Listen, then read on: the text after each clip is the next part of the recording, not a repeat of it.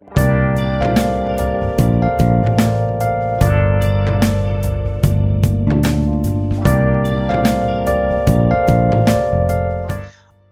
bienvenidos a La Cuarta Conversación, un programa de debate, de tertulia y de conversaciones interesantes. Soy Alex Gámez, periodista, creador de contenidos y podcaster. Hoy tenemos con nosotros a Alba Valcárcel, también otra podcaster y comunicadora audiovisual. Hola Alba, ¿qué tal? Hola, buenos días Alex. Hoy vamos a hablar sobre comunicación, específicamente sobre, bueno, sobre diversos temas relacionados con la, comunicación más sobre pues, las carreras que hemos eh, estudiado, sobre las dificultades del mundo laboral, la importancia de la comunicación y, el futuro de, la comunicación y en qué dirección va o qué, qué tendencias estamos viendo. Alba, tú estudiaste comunicación audiovisual.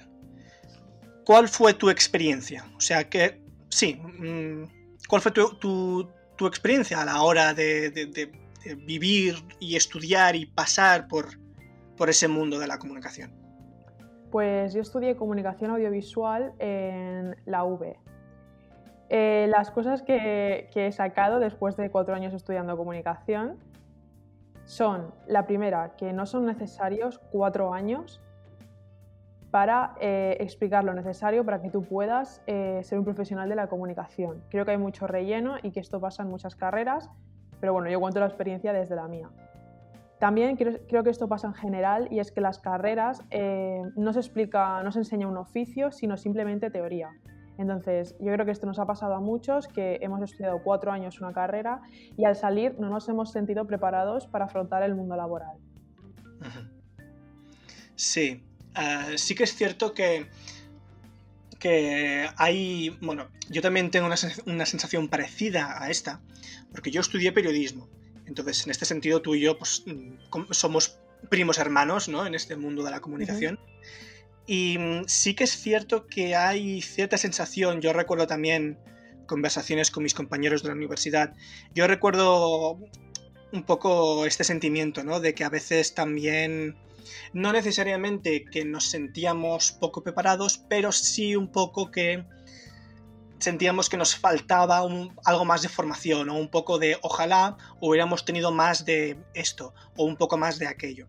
Dicho lo cual, yo una cosa que matizaría, yo creo también desde mi punto de vista al menos, es yo creo que los cuatro años sí que son necesarios. El, el tema quizás es que sean cuatro años mucho más prácticos quizás o mucho más mm, envueltos ¿no? en las realidades de, lo que luego te encuentras en el sector de la comunicación, ¿no? Porque yo creo que, por ejemplo, si te pasas cuatro años pues aprendiendo a escribir para, para una redacción, o cuatro años aprendiendo a hacer tele, o cuatro años aprendiendo a hacer radio y tal, jolín, pues son unos buenos años para aprender, ¿eh? yo creo. O sea, entendiendo que aún sigues siendo un estudiante, que estás haciendo prácticas, ¿no? Pero yo creo que los cuatro años sí que van bien. Lo que sí que estoy de acuerdo es eso, ¿no? En que, bueno, pues quizá deberían estar enfocados de, otra manera.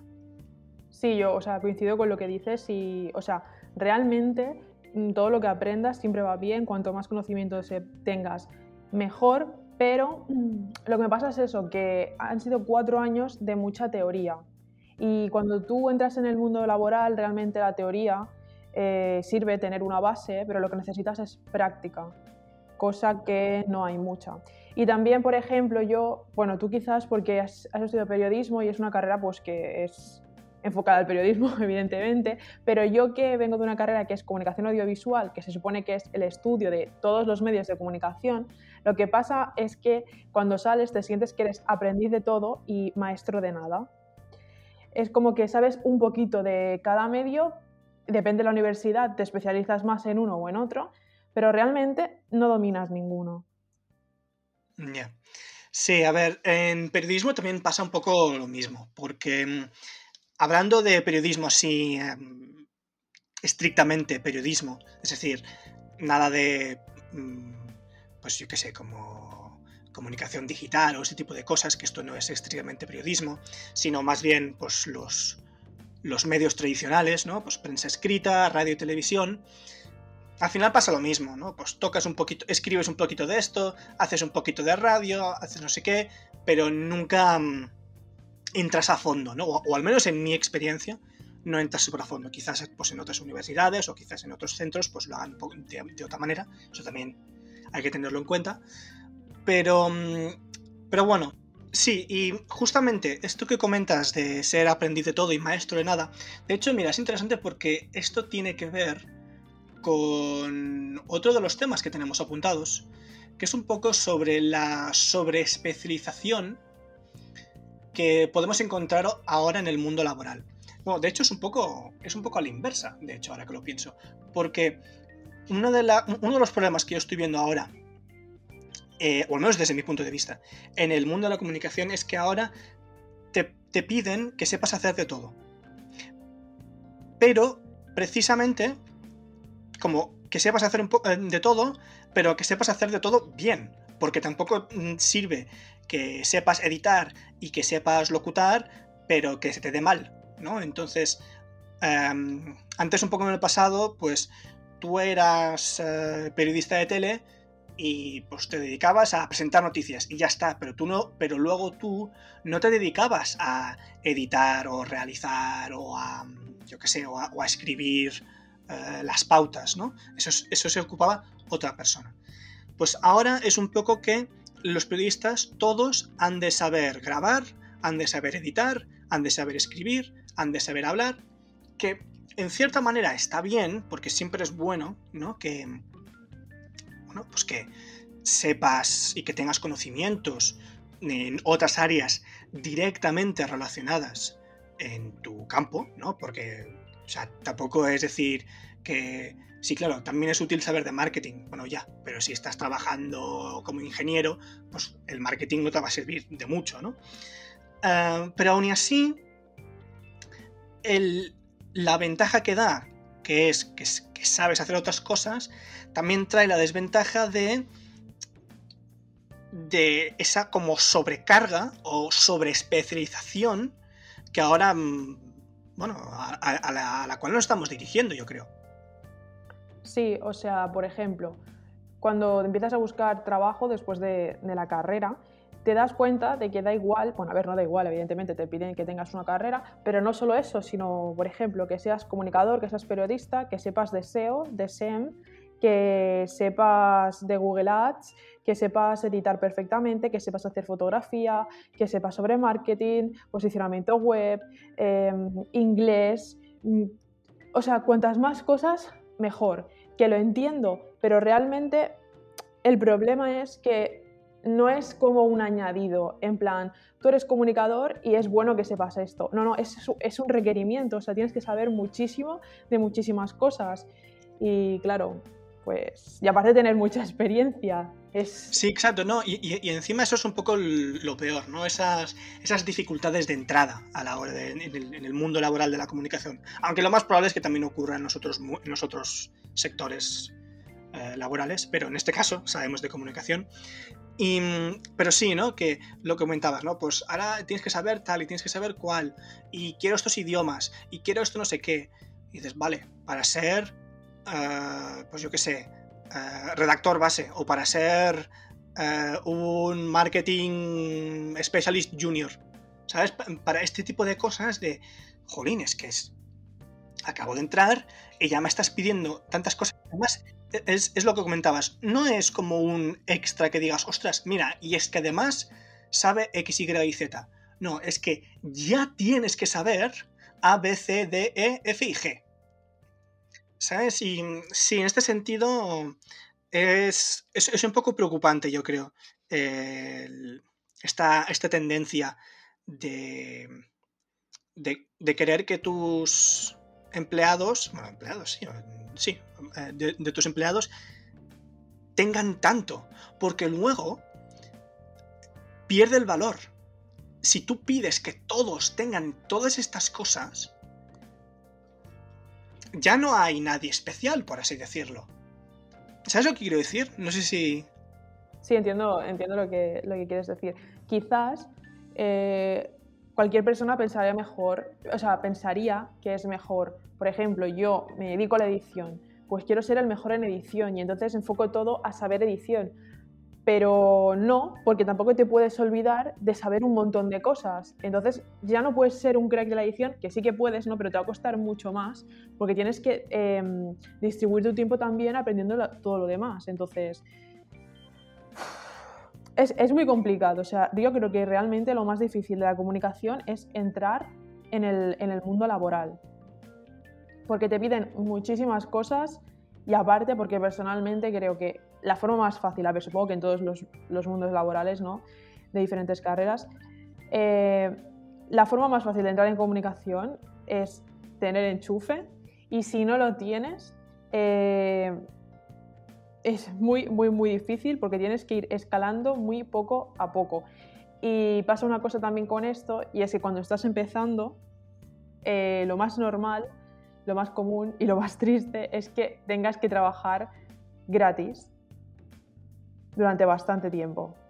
Y esto es una cosa que me da bastante rabia, porque en otras profesiones yo creo que, que no pasa. O sea, cuando estás en prácticas en universidad, pues sí, pero en comunicación creo que muchas veces se menosprecia nuestro trabajo y nos piden que lo hagamos gratis. Sí, has comentado otras cosas interesantes. La primera era... me lo tendría que haber apuntado. Eh, bueno, no importa. Vamos a ir paso por paso. lo, lo, de que están mal valorados. A eso. La primera cosa es lo de enchufe. Yo creo que esto también debe ser bastante más común de lo que nos pensamos. Y yo creo que por eso se insiste tanto, bueno, se insiste tanto en, lo de los contactos. Y ahora lo que quiero decir no es como para justificar o defender el hecho de, del enchufismo, ¿no? Pero sí que es cierto que es muy importante a la hora de encontrar trabajo, sí que es, sí que es importante tener contactos. Y, además yo recuerdo en la universidad o incluso eh, durante el bachillerato, ¿no? Que de las cosas que te recomendaban es ten contactos, amplía tus contactos, ten buenos contactos, ¿no? Y uh, hazte, hazte, ver, ¿no? Y uh, hazte conocido con, otros, ¿no? Y esto al final es importante porque es, si empiezas a, pues eso, a hacer contactos, más gente te conoce y entonces es, hey, yo conozco a tal que podría hacer cual, y entonces te llaman. Entonces, yo creo que también aquí es, es una delgada línea. Yo creo que estoy, creo que estaremos de acuerdo en que es una delgada línea, ¿no? A veces entre tener contactos y el enchufismo, porque mm, uno está casi más cerca del nepotismo y la otra es más de, bueno, de buena estrategia y de buena comunicación y de, espabilarse, ¿sabes? Un poco en el sentido de, pues eso, de que has sabido expandirte bien y has sabido llegar a aquellos a quienes luego vas a interesar, ¿no? Pero bueno. Luego, lo de que están mal valoradas. Sí, esto sí que es cierto que a veces hay, hay ciertas profesiones especialmente las profesiones, vamos a decir, de letras, ¿vale? De, humanidad. Yo creo que las, sobre todo las que tienen que ver con creatividad. Sí. En el que, además es muy interesante, porque luego la creatividad es muy admirada. O sea, realmente la gente que es creativa y la gente que sabe hacer este tipo de cosas, artistas y cantantes y, ¿sabes? Este tipo de cosas, luego tienen mucha adoración. Pero el, como e, el estudio en sí de las humanidades, artes y, pues eso, ¿no? Y letras, sí que hay cierta... Mm, ¿Cómo se, cómo, se dice esto? Iba a decir altura de miras, pero, pero creo que no es correcto. Hay cierta... Mm, como que te miran por encima del hombro. Bueno, eso es un poco lo que quería decir, sí. ¿Sabes? Hay, sí, especie como de cierta condescendencia, ese, ese creo que es la palabra. ¿No? De, a veces piensas, ¿no? De, pues yo qué sé, los que estudian sociología, los que estudian, yo qué sé, psicología o historia, no sé qué, ¿no? Un poco los grados típicos que, bueno, los grados que dan reacciones típicas, que yo creo que es un mejor matiz, ¿no? De, bueno, y con esto vas a comer, ¿no? Un poco también lo, lo, típico de si estudias filosofía. Mira, a mí personalmente la filosofía me gusta mucho, pero lo primero que escuchas es o te haces profesor o te mueres de hambre, ¿sabes? Y, y ya. Aunque yo creo que en la comunicación es un poco distinto, porque la comunicación tiene ese aspecto así un poco como más como más técnico, ¿no? Y, luego también con la comunicación, pues puedes acabar en, muchos sitios, ¿no? Pues puedes ser pues, un periodista, ¿no? Y ahí tienes los, los medios clásicos, o puedes acabar pues en agencias de marketing, o en empresas, o locutando, o incluso en política, ¿no? En política también, también encuentras periodistas y comunicadores, ¿no? Y entonces, en este sentido, yo creo que la comunicación, pues, abarca mucho más que otras que otras carreras, ¿no? dices, bueno, es que los que estudian psicología es que solo pueden hacer psicología, es que no, es que no hay otra. Sí, vale, puedes, eh, pues en colegios, o en centros sanitarios, o en hospitales, o en clínicas, pero vamos, ¿sabes? Como que está más limitado en este sentido. Y, sí, sí que hay esta mala valoración un poco. Em, y luego también, pues efectivamente está lo de, lo de trabajarlo gratis, ¿no? aunque, aunque es interesante porque, aunque lo más probable es que también ocurra en bastantes otras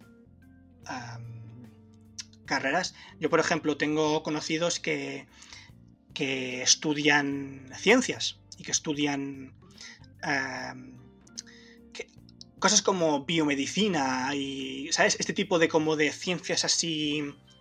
Em, de los que están en, laboratorios, ¿eh? Me refiero. y también se están comiendo los mocos también. Y, luego, desde un poco. Desde la sociedad también la ciencia es como, oh, qué fabuloso, ¿no? Pero luego también hay muchos científicos que es eso, que están un poco ahí.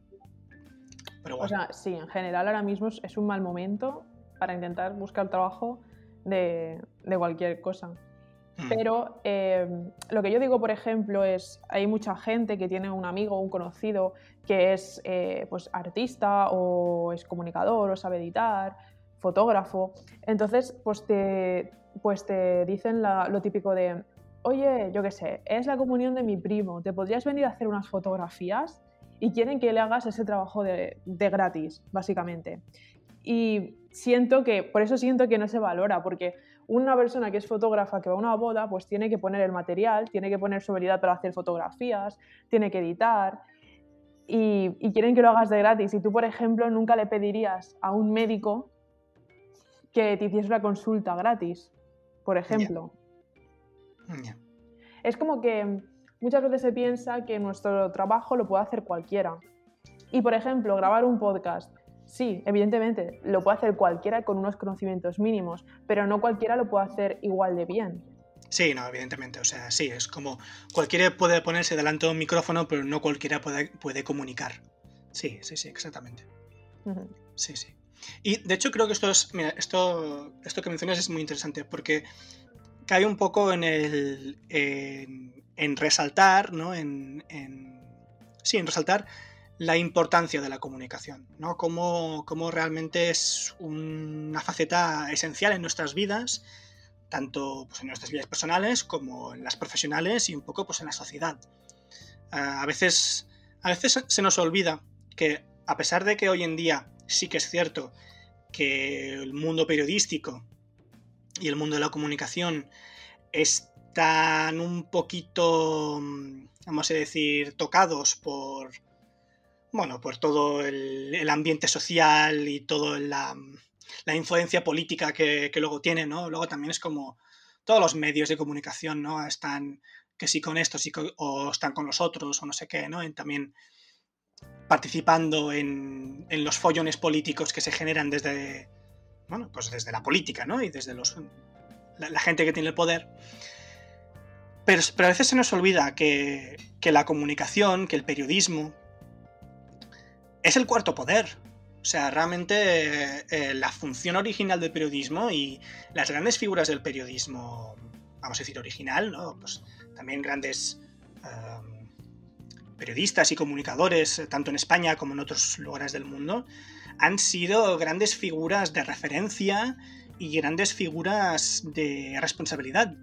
Pero responsabilidad en un sentido de eh, de que se ocupaban de una función básica en la sociedad, que es contar lo que está pasando, contarlo bien y como, como contra, contramedida contra el poder, ¿no? Porque, porque al final es eso, es, están los periodistas ahí para preguntar eh, pues yo qué sé, al presidente del gobierno, o al alcalde de turno, o a, quien sea, ¿sabes? Pero a, a quien tenga esa responsabilidad con otros ya sea a nivel público o a nivel privado, porque luego, por ejemplo, también pues puede haber, yo qué sé, un, un, follón muy grande eh, de una empresa privada, de eh, algo como, por ejemplo, como lo, del Prestige, por ejemplo, y que estén ahí los periodistas y que estén ahí los comunicadores para preguntar y para exigir y para, y para informar bien, ¿no? Y esto realmente es, es, es muy, muy importante.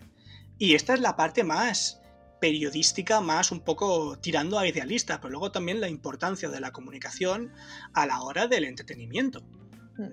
Somos, uh, los humanos somos, somos un, unas criaturas que necesitamos también entretenernos, necesitamos relajarnos y o aprender cosas, o, ¿sabes? El, el cine, la tele. Sí, eso es lo, lo, que te iba a decir, que um, no nos damos cuenta, pero realmente la comunicación eh, está presente durante todo nuestro día porque tú te levantas y quizás, pues yendo de camino al trabajo, pones la radio, eh, llegas a tu casa y ves el telediario, o te lees un periódico, o te pasas el día en redes sociales, o vas al cine.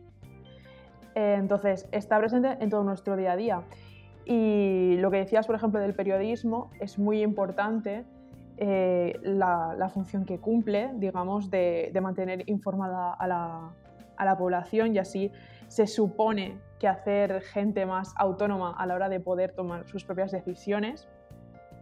Pero sobre todo ahora que estamos en, en una pandemia y que mm, podemos hacer tan pocos planes y estamos tan limitados, la gente no se da cuenta de que lo que nos ha salvado muchas veces es la comunicación, porque cuando estábamos en cuarentena, mucha gente lo que ha hecho es eh, tirarse el día viendo series o viendo películas o escuchando programas de radio. O sea, la función de, de entretenimiento ahora mismo es súper importante y realmente tenemos mucho que agradecer a toda la gente que trabaja haciendo este tipo de, de productos. Sí, sí, sí que luego, es cierto. Sí. Luego también cualquier empresa, o sea, aunque se dedique, yo qué sé, a la rama sí, de la pesca. Eh, bueno, de hecho, mira, lo de las empresas es súper importante porque ahora está, estaba a punto de decir desde venta de cigarrillos a no sé qué, pero mira, justamente claro. venta de cigarrillos y yo qué sé, y alcohol y um, juegos de azar y tal, claro, hay muchas empresas de actividades que a veces tienen mala imagen desde el punto de vista de la sociedad y ahí la comunicación es vital. Porque, por ejemplo, eh, ahora algo que está, entre comillas, ¿eh? por así decirlo, como de moda, es, son las polémicas que hay con las casas de puestas y tal. Y claro, ellos no pueden venderse como... Uh, sí, claro, porque nosotros participamos en... Pues eso, ¿no? En adicciones y no sé qué y no sé cuántos. Uh, no, esto es juego responsable, uh, puedes ganar dinero, este tipo de cosas, ¿no? Y desde pues este, este, tipo de industrias así un poco más, bueno, complicadas de vender, vamos a decir, a directamente, pues, eh, pues eso, mm, por ejemplo, la comunicación que hace, eh, que hacen las grandes tecnológicas, que sí, o sea, por ejemplo, la comunicación que tenía Apple, con así todo así tan, tan fabuloso y tan uh, cercano, ¿no? Porque oh, es como tú y yo, no ¿sabes un poco también esta idea? Hmm. Bueno, hay una, una, frase que me gusta mucho, que es que si no se comunica, si no se habla de ello, no existe. Entonces, hmm. por eso somos tan importantes para cualquier tipo de empresa, da igual el sector que sea, porque en algún momento van a necesitarnos. Sí, sí, mm, totalmente de acuerdo. O sea, realmente la comunicación es un pilar fundamental, ¿no? Es un poco de es, eh, respirar, comer, dormir y comunicarse, ¿no? Un poco, es un poco quizás un poco esta idea. Mm. Y rápidamente, en un par de minutos, ¿qué tendencias de futuro ves en la comunicación de hoy en día? Hombre, pues algo súper obvio, como lo, lo que va a pasar con todo, es que se va a digitalizar cada vez más. Eh, por ejemplo, la radio, yo creo que está pasando a podcast. La televisión se sigue viendo, pero están, bueno, hubo el boom de YouTube, ahora ha salido Twitch, que también es en directo. Y bueno, las redes sociales y todas estas plataformas pues que, pues que nos conducen hacia una digitalización. Y también esto es muy interesante porque cuando, cuando se utilizaba la radio y la televisión como medios estrella, por así decirlo, era una, comunicación eh, unilateral es decir, solo había una persona, por ejemplo, el locutor o el presentador de televisión, era solo una persona la que comunicaba. Pero ahora con la, digitalización, algo muy guay es que hay un feedback. O sea, a la vez que estamos comunicando algo, pueden hablar con nosotros la, pues, la audiencia y esto hace que la comunicación sea muchísimo más rica y es algo muy interesante. Muy bien, pues muchas gracias Alba por, por venir. Tenemos tenemos pendientes un par más de, episodios a hacer, ¿eh? Tenemos temas que hablar tú y yo. Muchas gracias, Alex. Sí, cuando quieras, aquí me tienes de invitada. Pues muchas gracias por escuchar la cuarta conversación y nos vemos en la próxima.